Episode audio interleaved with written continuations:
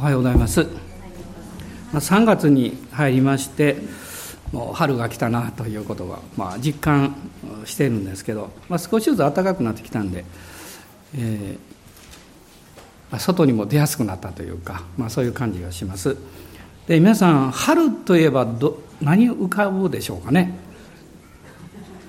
何でしょう？え？花粉症これは今の時代しかないでしょうね。花粉症ね。私桜とか花見とか言うのかな思ったら花粉症って出てきましたね。もうこれは現実的ですからね。で私も花粉症結構ひどかったんですけど今年は去年ぐらいからかなり癒されてですね。今年もやっぱりちょっとあるだから鼻ぐずぐず言ってですね嫌なんですけど、えー、他にちょっと嫌なニュースだけじゃなくて良いことは何なんですかね。あ船出。はいはい。船出ね。はいそうですね。行きたいですね。他何かないですかね。春って言えば入学式。そうですね。卒業式とか入学式です。じゃあクリスチャンにとって春っていうのは何を思い出すんですか？イースター。そうです。感謝です。これを言ってほしかったんです。本当 まああのイースターが来るたびにね私思うんですけどね。あのクリスマスっていうのは日にちが決まってるんですよ。12月の25日。でイースターは日にちじゃなくて曜日が決まってるんですよ。でまあ、それは、えーまあ、主の日というか、えー、日曜日の朝イエス様が復活なさったということで、まあ、お祝いするんですね、まあ、今年は4月の16日になります、まあ、それで、まあ、今日のあの礼拝から、まあ、イースターにかけてですね、まあ、イエス様のこの復活十字架復活この辺のところ、まあ、何回かあのお話したいなというふうにあの考えています。で今日開いていただきたい箇所はマルコによる福音書の14章です。マルコによる福音書の14章3節から9節のところをご一緒にまず読みたいと思います。14章の3節から9節です。イエスがベタニアで大病人シモンの家におられた時食卓についておられると一人の女が純粋で非常に高価なナルド湯の入った石膏の壺を持ってきてその壺を割りイエスの頭に注いだ。すると何人かの者が憤慨して互いに言った。何のために香油をこんなに無駄にしたのか。この香油なら300デナリ以上に売れて貧乏な人たちに施しができたのにそうしてその女を厳しく責めた。するとイエスは言われた。そのままにしておきなさい。なぜこの人を困らせるのですか？私のために立派なことをしてくれたのです。貧しい人たちはいつもあなた方と一緒にいます。それであなた方がしたい時はいつでも彼らに良いことをしてくれやれます。しかし、私はいつもあなた方と一緒にいるわけではありません。この女は自分にできることをしたのです。埋葬の用意にと私の体に前もって油を塗ってくれたのです。誠にあなた方に告げます。世界中のどこででも福音が述べ伝えられるところなら、この人のしたことも語られて、この人の記念となるでしょう。まあ、このあの、えー、出来事というのは、まあ、非常に有名でですね他にあの、えー、マタイによる福音書の26章とか、えー、ヨハネによる福音書のこう12章の最初のところにも詳しく出てくるわけです。でこのことが起こったのは、えー、翌日ですねイエス様がエルサレムにあの入場なさったあのホサナホサナと言われてですね入場なさったですね。その前日の夜ではないかと言われています。だとすると、まあ、あの十字架につけられるもう1週間ほどの前あの土曜日の、まあ、夜ということに、まあ、なるわけですね。でこの箇所私も何度もメッセージしてるんですけどあの今まで私はここを読みながらいつもですねこの石膏の壺を割って300デナリという300デナリっていうのは当時は1日の、日給が1デナリと言われてますから、まあ、300日間の労働賃金にあたる非常に高価なしかもこのナルドの香油というのはなかなか手に入らないものだったそうですね。で、それをこう、惜しげもなく割ってですね、イエス様に注いだ。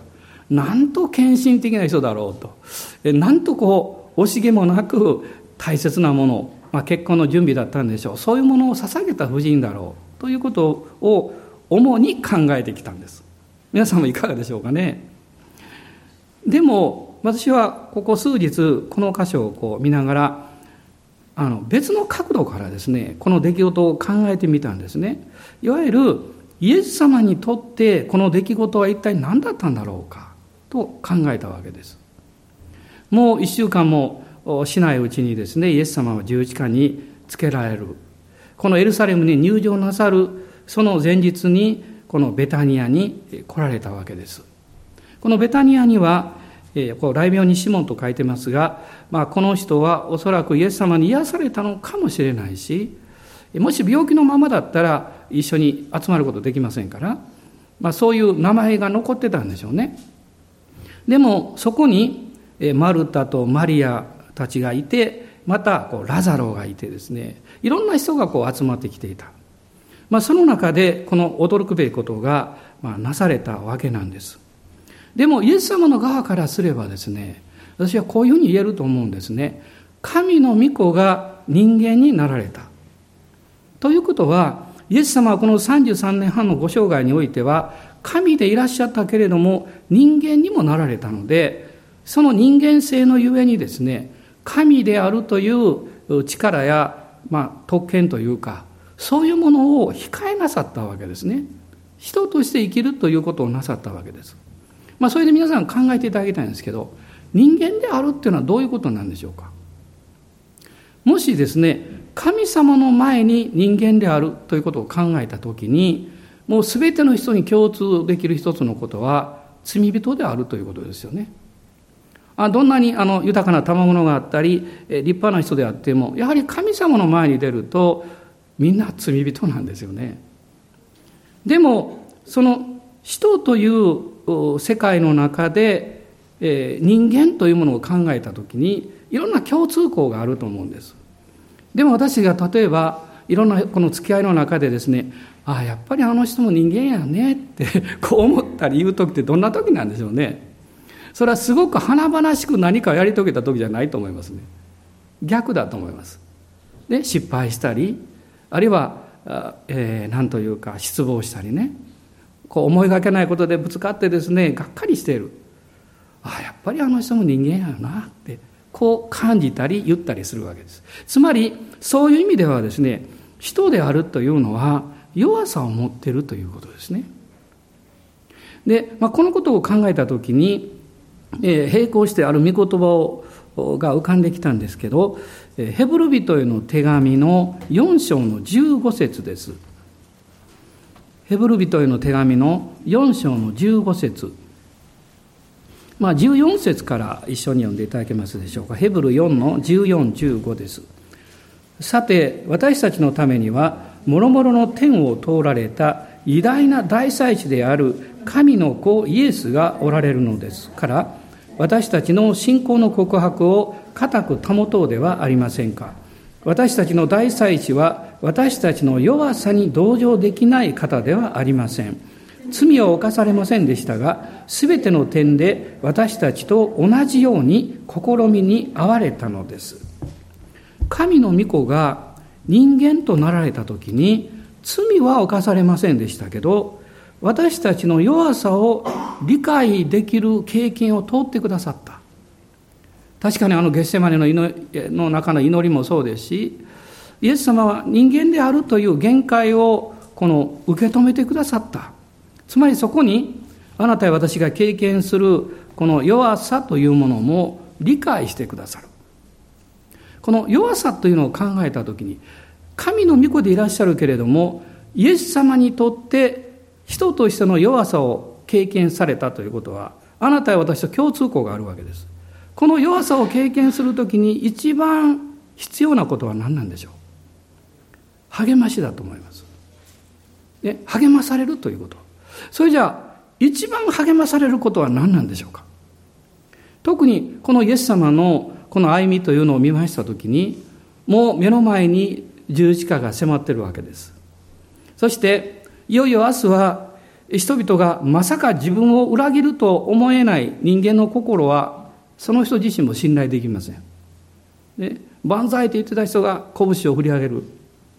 このことがまさに起ころうとしている前の夜にですね、一人の、まあ、マリアさんですけど、女性がこのすごいことをやった。これはどういうことかっていうとですね、イエス様にとっては、人としてのこの歩みの中でですね、神様の御心に従って今進んでいこうとすることを理解してくれる人がいたということなんです。それを知ってくれる人がいたということです。まあ私も、あの、主に従う歩みというものを、まあ、立って転んだり、転んだり起きたりです。はい。起きて転んだわけじゃなくて、転んでも起きるんです。これクリスチャンですね。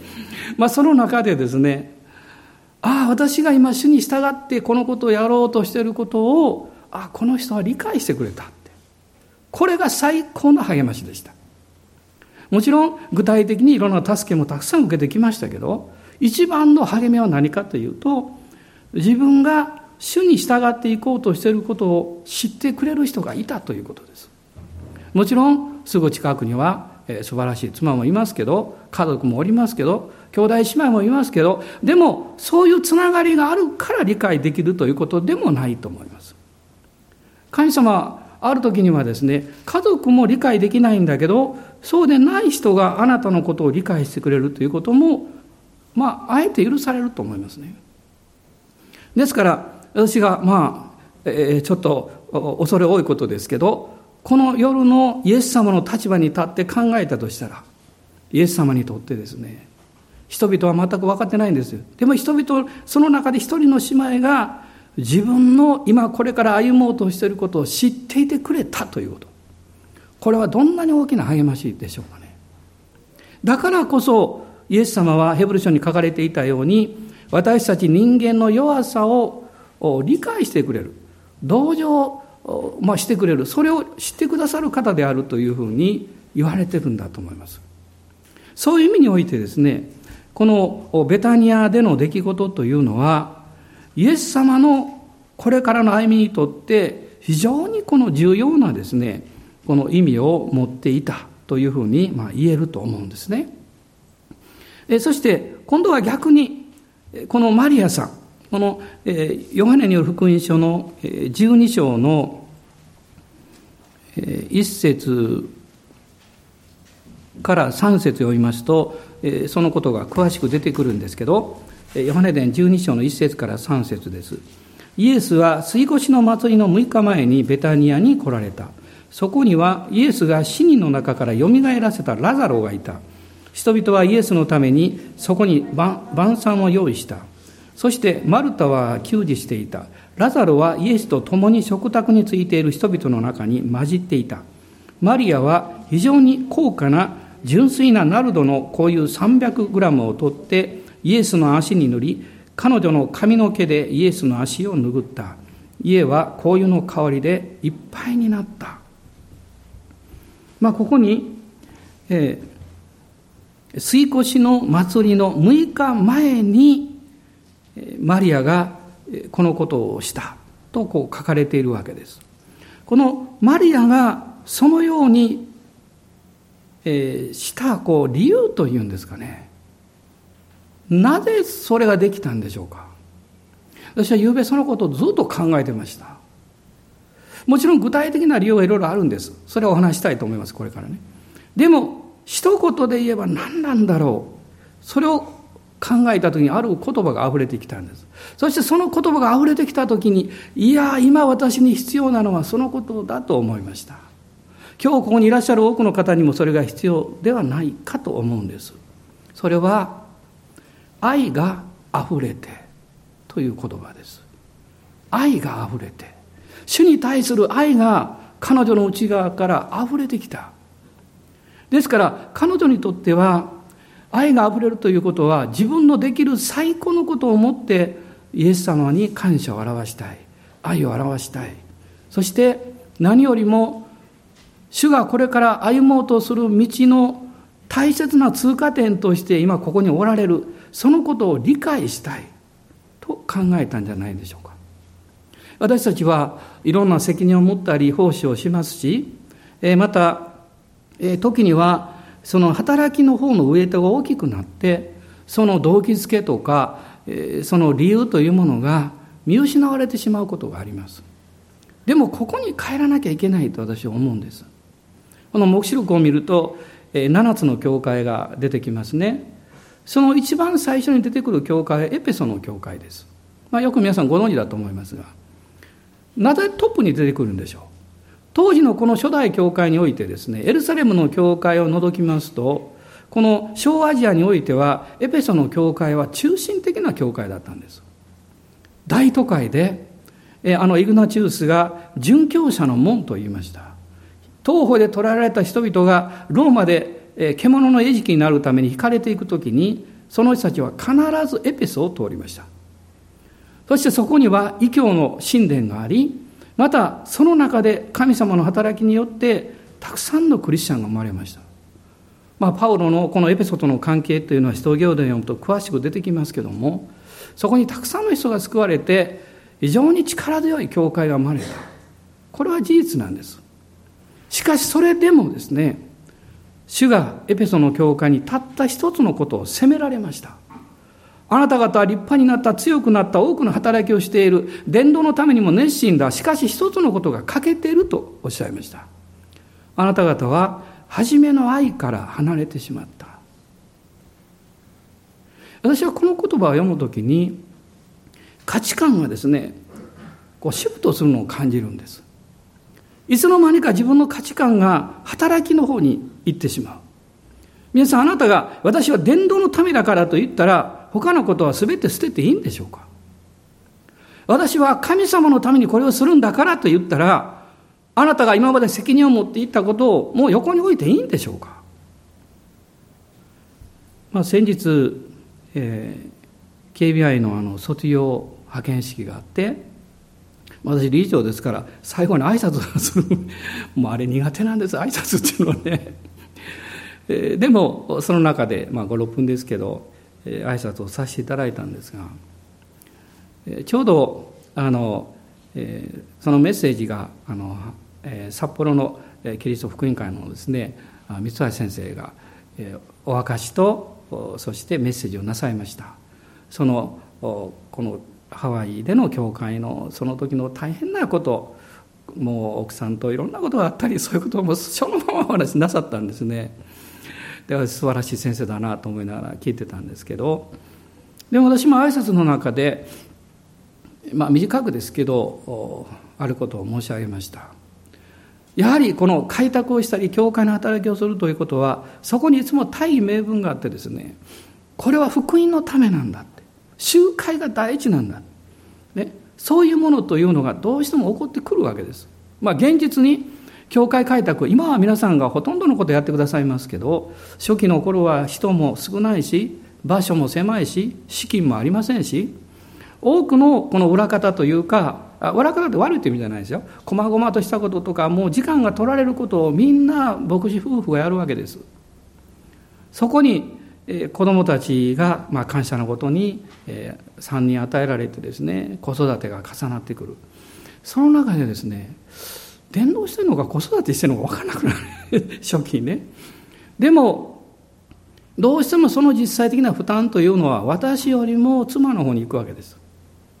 私には大義名分があるんです。今日は集会があるからってね。今日はこういうその奉仕があるからというわけです。まあ両方にストレスがやってきます。そのストレスの最高潮になったんでしょう。ある時に彼女が私のところに来てですね言ったんですね。で私はもう変な話ですけどねこれ離婚の宣言でもされるのかなと思いました。もうそれぐらいのこう緊迫感があったんですね。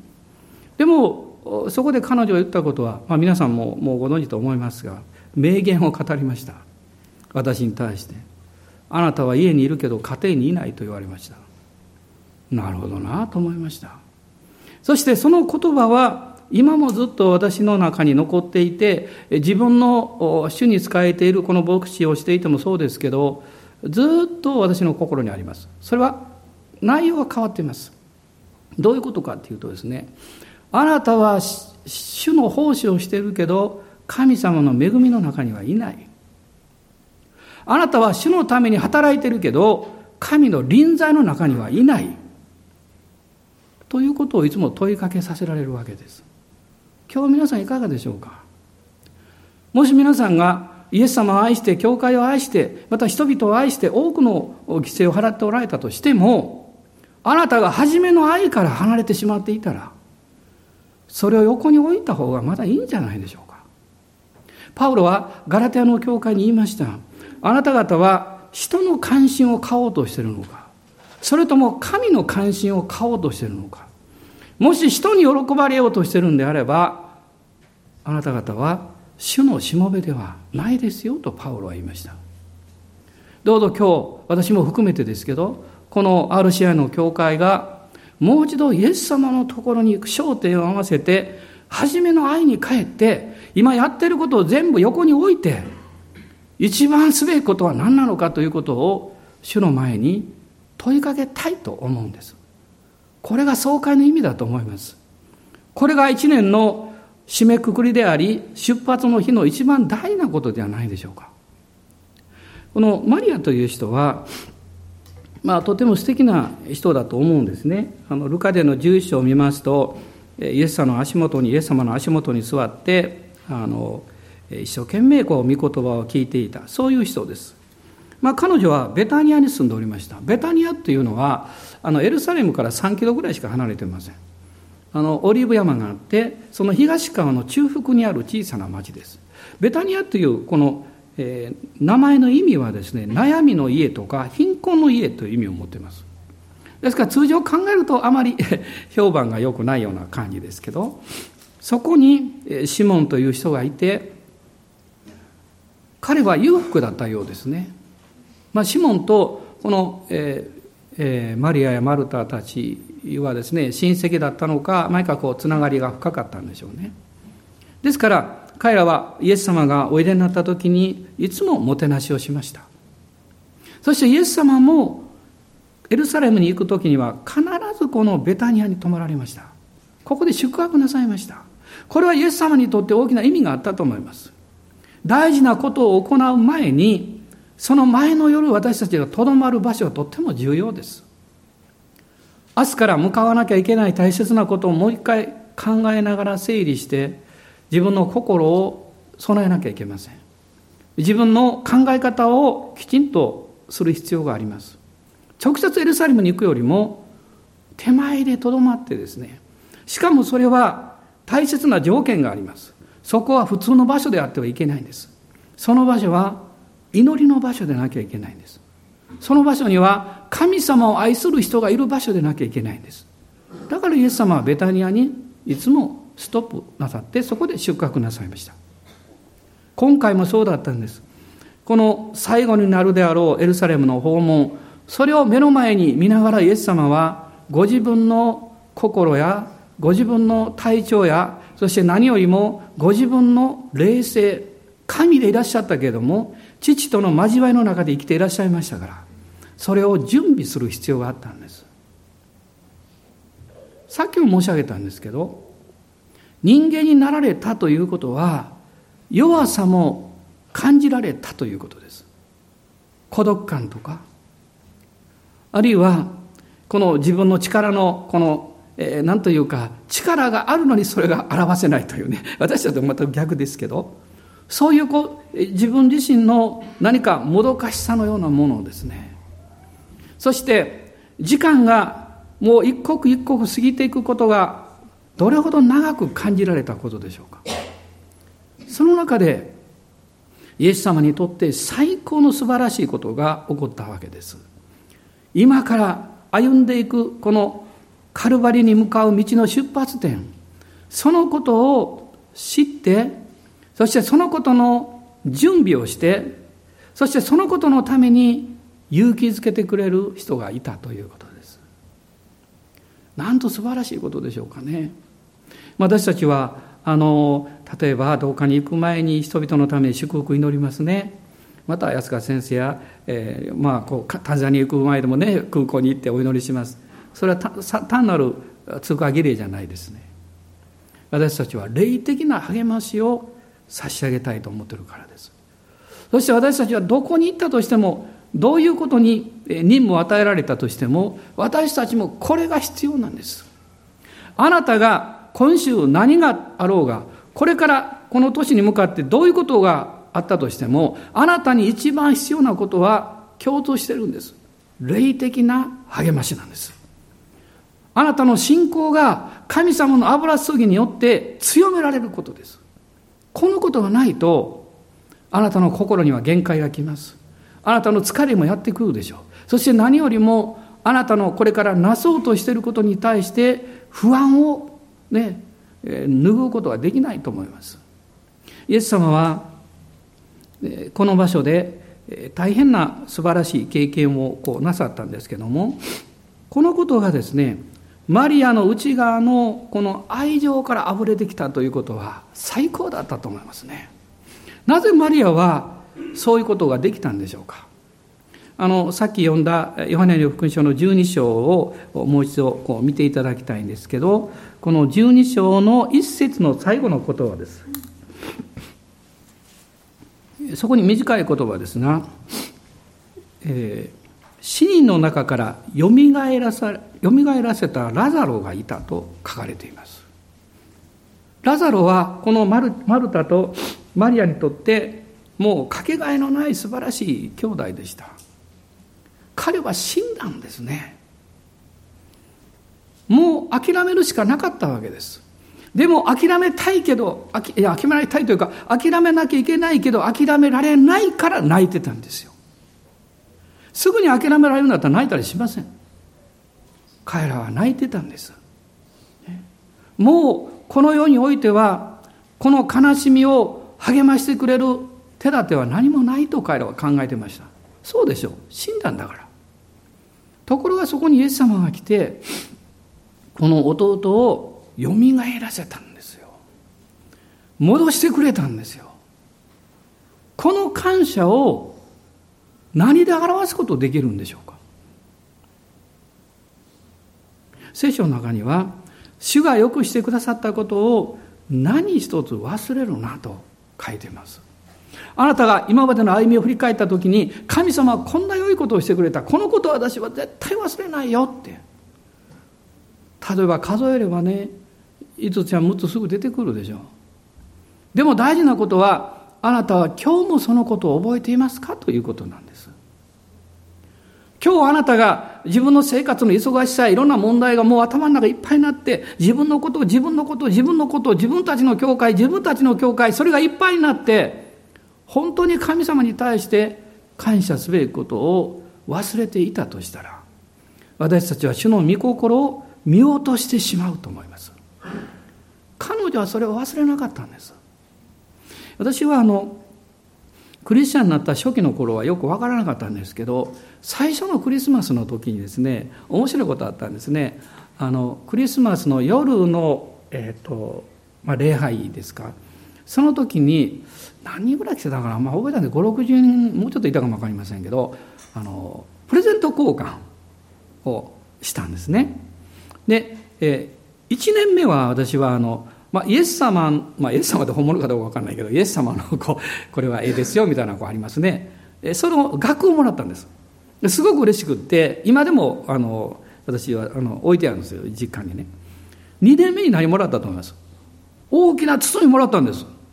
ね私まだ学生で,、えー、でした。やったと思いましたね。いや何くれたのかなって。開けたんです。何が入ってたと思いますか？ろうそくと塩が入ってました。ろうそくとお塩。塩が入ってました。一瞬えっと思いましたけどまあ皆さんすぐ分かると思いますけどそして御言葉が入ってました。世の光でありなさい。地の塩でありなさい実はその帰り道それをまあもちろんこう順番に当たったんで意図個人的にもらったわけじゃないんですけどそのプレゼントを用意した人と私は一緒に帰りました。壮年の方でした。で彼は私がもらったプレゼントを見てすぐ言ってくれましたこれね僕 用意したのって私一瞬心の中でもっと芋をくれた方が その心も一瞬あったんです。まだ若いからね。あったんですけど、彼が私に言うんですね。兄弟ね、これからあなたはね、世の中に出て行って、えー、いろんな戦いがあるよって、えー、辛いこともあるよって。でも大丈夫だって。イエス様はあなたの力じゃなくてイエス様の力であなたを世の光地の塩にしてくださるからそのイエス様にしっかりつながるんだよと言ってくれました。そのことを私ずっと残ってます。その方のご家族にあってもそのことを思い出します。みんなクリスチャンです。そのことを振り返った時にですねああ私はイエス様に対する感謝を忘れちゃいけないとこう思うんですね。そして神様の恵みを思い起こさせてくださる兄弟姉妹や人々の温かい心やそして愛を決して忘れてはいけない。あなたがもしこの地上の中で、えー、やってしまう一番大きな罪は何だとかといえばですね私は恩を忘れることだと思います。感謝を忘れることだと思います。その瞬間にあなたは神様の祝福をストップさせてしまうからです。感謝することそのよくしてくださったことを忘れないこと。それが実は神様からの祝福がどんどん流れてくる。実はこれはチャンネルなんですよ。だから聖書はそう言ってるんです。よくしてくださったことを何一つ忘れるなって。何一つっていうのは大きなことから小さなことまで全部です。あなたがたまたまポケットをこう手に入れて何か出した時に落としたら横に歩いてた見知らぬ人がそれを拾って渡してくれた。そのことも入ってるんです。忘れちゃいけないって。神に対する感謝を持って生きること。そのことがですねイエス様に栄光を返しそして主の御心と父なる神様の心を考え理解しようとする力ですね。それを私たちに養っていくんです。マリアは感謝でいっぱいだったんです。もう愛が溢れたんです。そして最高のものと考えた時に彼女はこう考えたかもしれません。私が最高のものを捧げると全てを失う。ということは、神が私が考えていた最高のものよりもより良いものを必ず与えてくださる。これが彼女の信仰だったんです。彼女はイエス様がやがて十字架に疲れるということをおそらく聞いていたでしょう。あのルカ伝11章でイエス様の足元に座って、ね、何をマリアにイエス様話したんでしょうか？マリアさん今日いい天気やな。とかですね。そんな話してないでしょう。マリアさんもそんなことでイエス様の足元に座ってないでしょう。姉が一生懸命忙しく働いてるのにですね。それよりもこの話を聞くことの方が大事であると彼女は分かってそこに座ってたはずなんですよ。彼女は決して怠け者じゃないですよ。もしそうだとしたらイエス様が熱心に耳を傾ける彼女に神様の奥義というものを話されなかったということはないはずなんです。それは何かというと、これから歩んでいく十字架のことですよ。しかし、そのことを聞いていても、弟子たちも聞きました。でも彼らは残念ながら、そのタイミングがわからなかったんです。まさかそんなことすぐ起こるだろうと思ってませんでした。そして彼らが期待していたメシア感、救い主に対するイメージは偉大な力ある方なんです。苦難を受けて十字架につけるというイメージは全くないんです。当時のユダヤ教に対すにおけるメシア感というのはですね。ですから十字架聞いてもそんなことないでしょうって。だからペテロはイエス様がそのことを言った時に否定したんですよ。これは単なる不信仰じゃなくって、彼らにはそういう考え方がなかったんです。神様は私たちの思いを超えてご自身の計画を教えられる方ですね。その時に私は思わず思うんです。本当ですかって。私にはそういうふうに思思えないんですけどそういうふうには考えられないんですけどそりゃそうでしょう。あなたの思いや考えの中にあることはあなたの考えですから。神の計画と考えはあなたの考えよりもっと大きいですよ。イザヤは言いました、主の思いは私の思いよりも高いんだって。異なっているんだって。それは次元が違うということです。頑張ったらそこに行き着くという同次元ではなくって領域が変わらないとそこに入れないという理解力。それが必要なんです。これが霊的な理解力です。マリアは主の前に考えたでしょう。そしてまあこれは私の想像ですけど、彼女はですね、その時がいつであるかということを主に問い続けていた、神様に祈り続けていたんじゃないかなと思います。そして今回イエス様が来られた時に、精霊が彼女に教えられたんだと思います。この時だって。誰に言われたわけじゃないですよ、彼女ね。御霊に教えられた。それは、御霊に聞く姿勢を持っていたということ。私や自分の願いを実行するよりも前に、主よ、あなたの思いは、こう、これでいいんでしょうか私はこうしようとしてるんですけど、それでいいんでしょうか？私の価値観や私の値打ちというものが、自分で何というか、それを握ってる間はですね、神様の価値観に沿ってものを考えるのは難しいです。主の御心に従っていこうとすれば、あなたの願いや思いや考えが必ず取り扱われて、あなたの自我が扱われて嫌な経験をするんです。だから主に求めることはしても、多くの人は従うことはしないんです。自分の作り出したビジョンを持ち出して、それが神の御心だと言って宣言して進もうとするんです。でも、神様の御心に従っているかどうかを見分けるのは簡単なことです。あなたは今導かれている中でどれだけ自分の自我と戦いましたかあなたの自我やあなたの考えを取り扱われた、そして降参して主に捧げますということを通りましたか？それを通らないと私たちは自分の次元の中で歩み続けることになります。主に従っていくときにそこには深い取り扱いが何度もやってきます。一度じゃないです。あなたの思いや願いが砕かれるという経験。そしてさらに進んでいくと、私という権利を神に明け渡すという取り扱いです。これは捧げることよりも深い経験です。捧げるのは持ってるものを捧げるんです。でも権利を放棄するというのは、神様の計画に自分の人生をもう明け渡して死ぬことです。今日のクリスチャンの弱さは、神の恵みが大きすぎて、何でもすぐ癒されようとすることです。今日はちょっと厳しいことを言いますけど、もちろん神は恵みによってあなたの人生を癒されます。あなたの心も癒されます。あなたの信仰も癒されます。しかしそれが最善であるとは言えません。主の十字架を追って歩む人は癒されるよりも死ぬことを求めます。神はあなたをより深く、より高く、より素晴らしい器として深くあなたを取り扱って導こうとされるならば、あなたは癒すよりもあなたを深く傷つけられます。あなたを深く苦しめられます。そして発見するんです。もがいてるのは私なんだと。私が何とか自分を救おうとして何かこうもがいてる。それに気がつくんです。その時にあのパウロのパウロというかガラテヤ書の御事がわかるわけですよね。私はキリストと共に十字架につけられました。もはや生きてるのは私ではなく、キリストが私のうちに生きておられるんです。まあ私も何度ですね、伝道者の頃聞いたでしょうか。先生、この問題どうしたらいいんでしょうねって。一言です、答えは。うん、あなたが死んだらいいんですよって。あなたが死ぬということは、癒されるなということです。解決することを求めるなということです。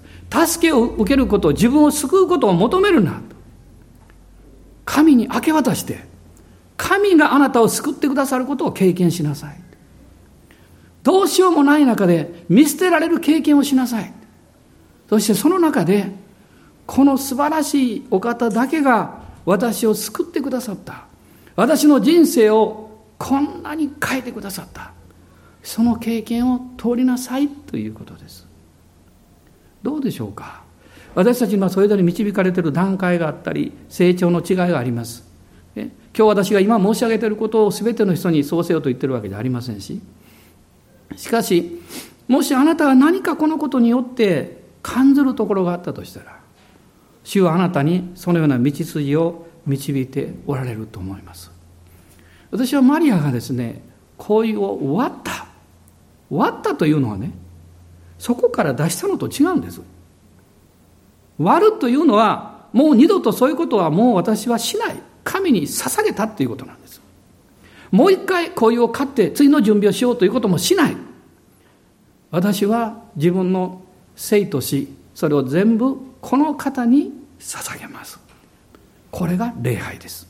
だからイエス様おっしゃったんです。彼女は私の葬りの用意をしてくれた。それだけじゃなくってこのことは福音が伝えられる時に全世界に彼女の記念になるとイエス様おっしゃったんです。私の記念になるとは言いませんでした。それはどういうことですか？彼女の信仰の証がずっと続くということです。なんと素晴らしいことでしょう。私たちのこの拙い歩みの中で小さな人生を主に捧げたその信仰の証が永遠に続くとしたらあのイエス様の十字架の上にあなたや私が十字架についている。もうたくさんの人がその十字架についている。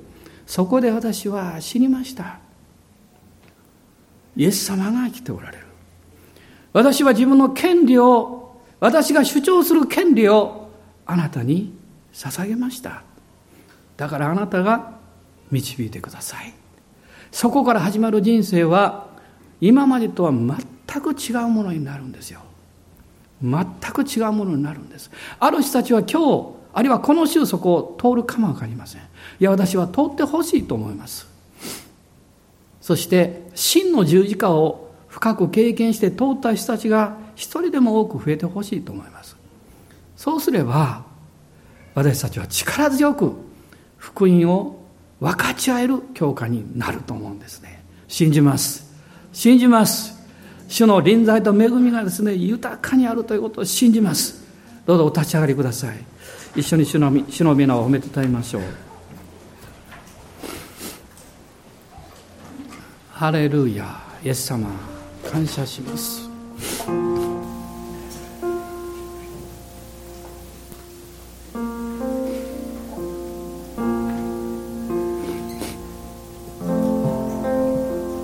アーメン感謝します。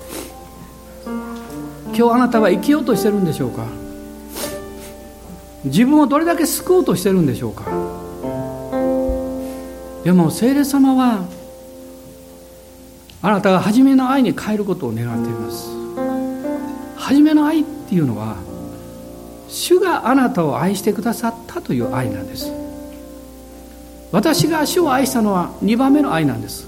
初めの愛は主が私を愛してくださった。その初めの愛に帰った時に私たちはもう何か全部明け渡せるんです。ハレルヤなんです。もう私は自分で自分の人生守る必要がないんです。主が守ってくださるんです。主が導きをくださるんです。力をくださるんです。そして私たちは最高の喜びとそしてある意味でパワーを持ってこの人生をダイナミックに生きることができるんです。キリストと共に死んだ人は真の勝利者です。私たちは勝利者の道を歩いていきましょう。アーメン。感謝します。今一緒に主をあがめます。アーメン。アーメン。アーメン。ハレルヤ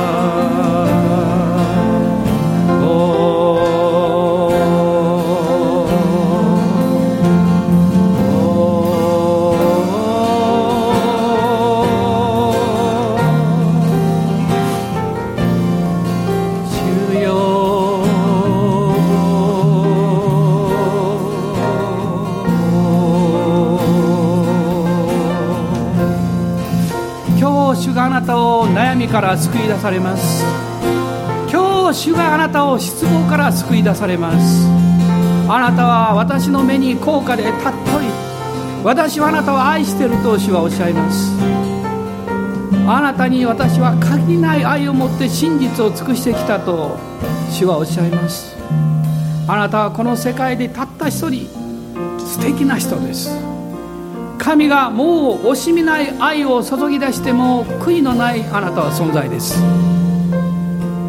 そのことを私が知った時に神様どうして私は小さな自分を自分で守って自分で何か支配して自分で握ってこれは捧げられませんということはできるんでしょうか？大きなあなたのご真実の愛に圧倒されます。主よこんなものもあなたに御用に立つなら明け渡します。主よあなたに明け渡します。私たちはこの祈りを今日感じています。そのように祈りたいです。アーメン感謝します。アーメンアーメン感謝します。今あなたが持ってらっしゃる課題があるでしょう。問題があるでしょう。でも今日安心してイエス様にお任せしませんか？明日からあなたが職場にあるいは働きの場所に家庭の戦いの場所にもあるでしょう。でもイエス様にお任せしましょう。もうくよくよするのやめましょう。主が勝利をくださったということを宣言しましょう。主が与え主が取られるんです。主の皆は本べきからと。アーメン。感謝します。ハレルヤ。おーイエス様。感謝します。アーメン。主を褒めます。大が流れ栄える時にあがめます。主を褒めます。理性の花のさ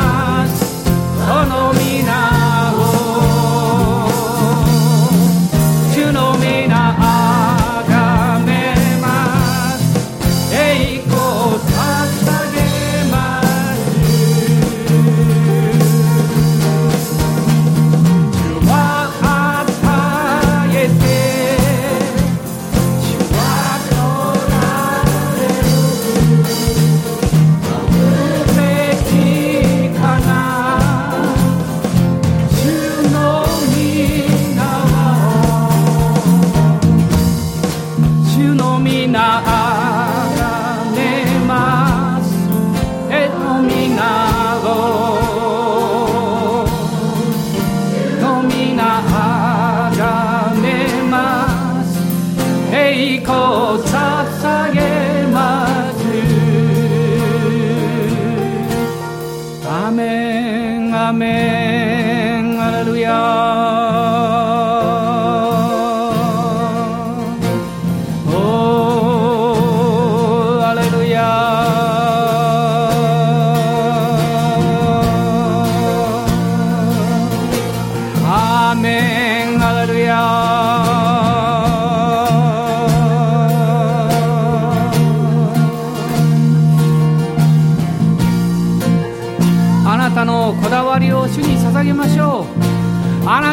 さな意地をいつまで張ってるんですか？